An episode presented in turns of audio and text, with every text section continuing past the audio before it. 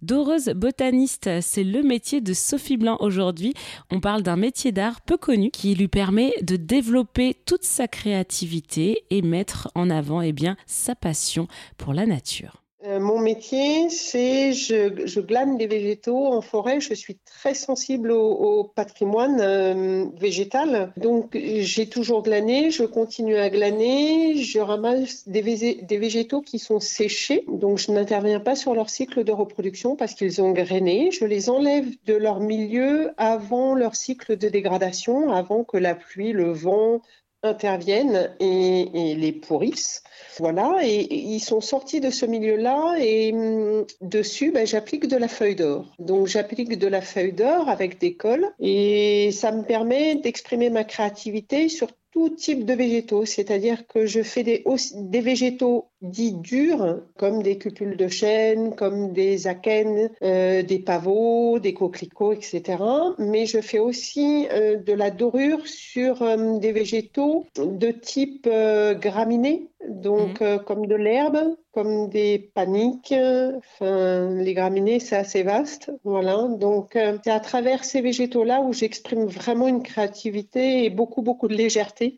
Qu'est-ce que ça apporte de plus de poser une feuille d'or sur un végétal? C'est l'expression d'une sensibilité.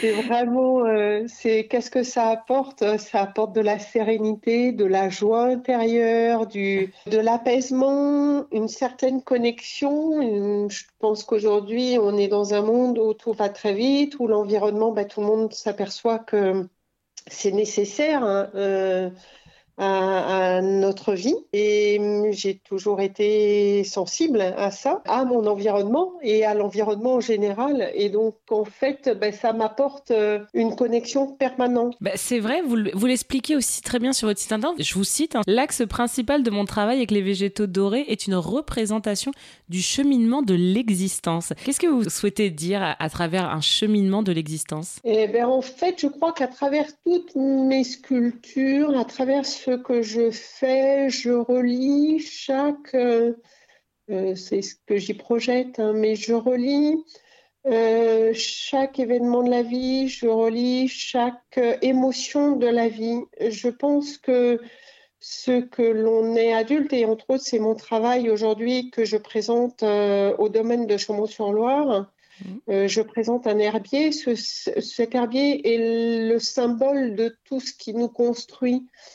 Euh, je pense que en tant qu'adulte, euh, on est ce que la vie euh, a fait de nous, ce que, chaque expérience de la vie a généré en nous et, et comme émotion et comme sensation. Donc ce cheminement-là fait ce qu'on est. Je pense que euh, mon travail vraiment s'axe autour de tout ça. La connexion avec la nature, c'est essentiel dans votre métier? Ah, Mais c'est pas essentiel dans mon métier, c'est essentiel dans ma vie.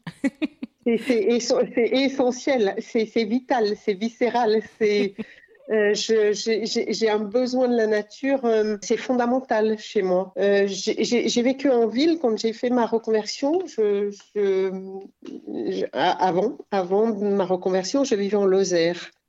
moi, j'ai passé mon enfance dans le Cantal. Et quand j'ai fait ma reconversion en ébénisterie, je, suis montée à Paris, à l'école Boulle.